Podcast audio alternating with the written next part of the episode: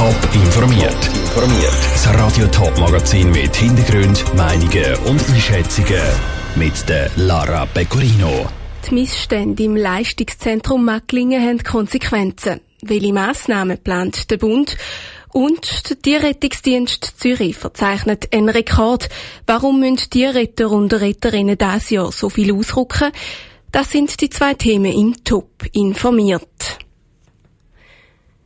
Die aufdeckten Missstände bei den Turnerinnen im Leistungszentrum Macklingen haben letzten Winter hohe Wellen geschlagen. Die Liste ist lang.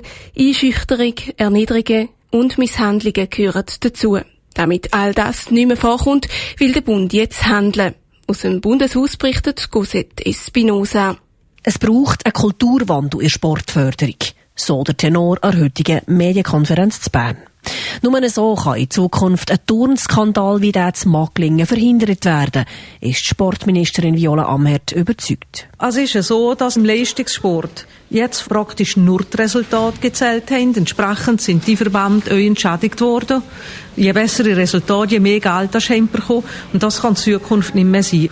Und wichtig ist ganz sicher auch die Ausbildung, dass man den Trainer bewusst macht, dass wir Spitzenleistungen wollen im Sport, aber nicht um jeden Preis. Die Würde vom Menschen muss im Vordergrund stehen.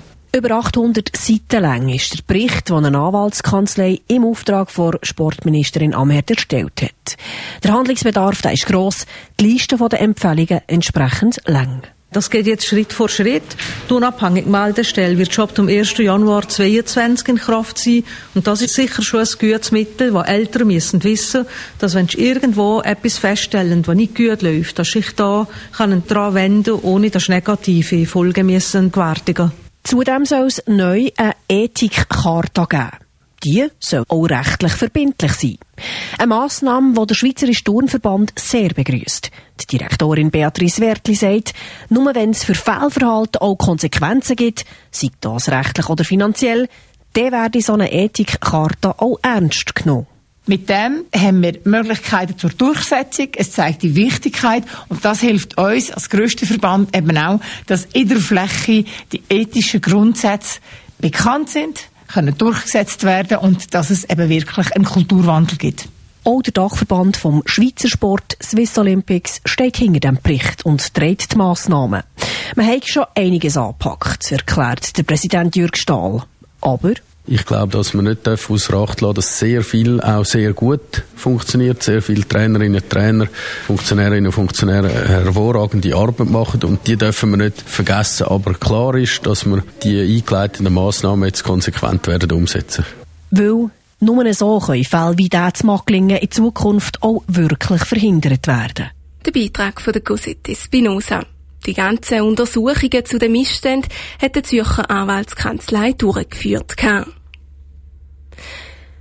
Keins die verletzt oder verirrt. Der Zürcher Tierrettungsdienst ist rund um die Tour im Einsatz und hilft den Tieren aus ihrer Not.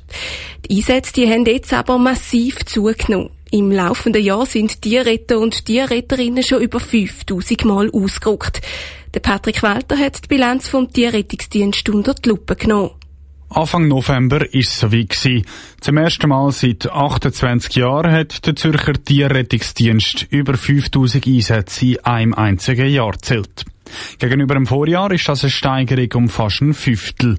Besonders viel geschafft haben Tierretter und Tierretterinnen Anfang Jahr und im Herbst, erklärt die Mediensprecherin Nina Tadei. Zum einen haben wir Anfangsjahr sehr viele Rettungseinsätze gehabt, aufgrund der schlechten Wetterverhältnisse und jetzt auch gerade im Oktober haben wir 36 Prozent mehr Tierrettungseinsätze geleistet als im Oktober vom letzten Jahr. Anfang Jahr haben die grossen Schneemengen besonders den Greifvögeln zu schaffen gemacht. Alles in allem hat es am meisten Einsätze gegeben für verschiedene Wildtiere, aber auch über 1000 Katzen und über 500 Hunde müssen gerettet werden. Bei Katzen ist es so, dass es einfach mehr zugelaufene Tiere gegeben hat oder auch verletzte Tiere. Und bei Hunden gibt es einfach mehr beschlagnahmte Tiere jetzt in diesem Jahr.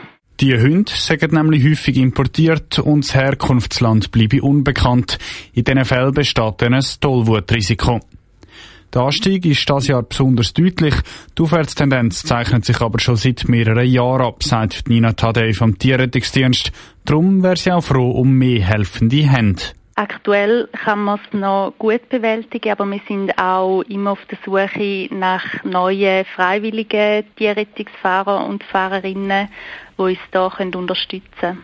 Nina Tadei von der Tierrettung Zürich im Beitrag von Patrick Walter. Die Stiftung finanziert sich durch Spenden und ist im ganzen Kanton Zürich und in angrenzenden Gebieten unterwegs.